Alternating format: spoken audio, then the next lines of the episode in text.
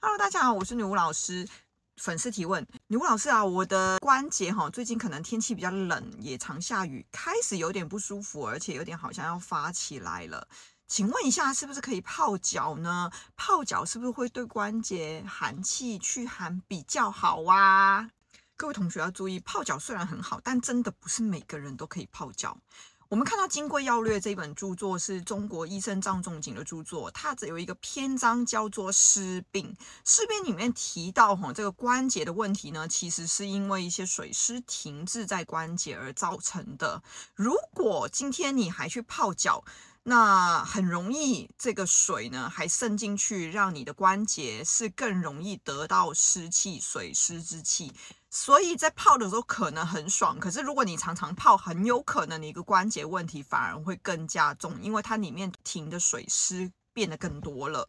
所以，我个人其实是不建议，如果关节是有不舒服或是痛风的问题，用泡脚方式去解决的。但是，我们治标上还是可以用一些小方法，像是艾灸哈，因为艾灸它是可以散寒水的哈，就是一些停滞在身体里面的一些津液水分哈，不需要的，它可以让它发散出去。所以在关节的一些肿痛啊等等的话，因为水湿停在里面，我们可以用艾灸的方法让它散掉，在治标上还是有不错的效果哦。那在治本上呢，其实很多人很喜欢，尤其我们古中医的一些医师很喜欢用温阳药。其实你会发现，有时候不见得要很重的用温阳药哈，因为我以前的临床经验也曾经用很多的温阳药，你会发现效果反而没有太好。没有办法长久，反而有很多人其实是因为他的水湿比较重，你应该去处理他根本的问题，是去治疗他的水道系统，让他的水道系统正常的时候，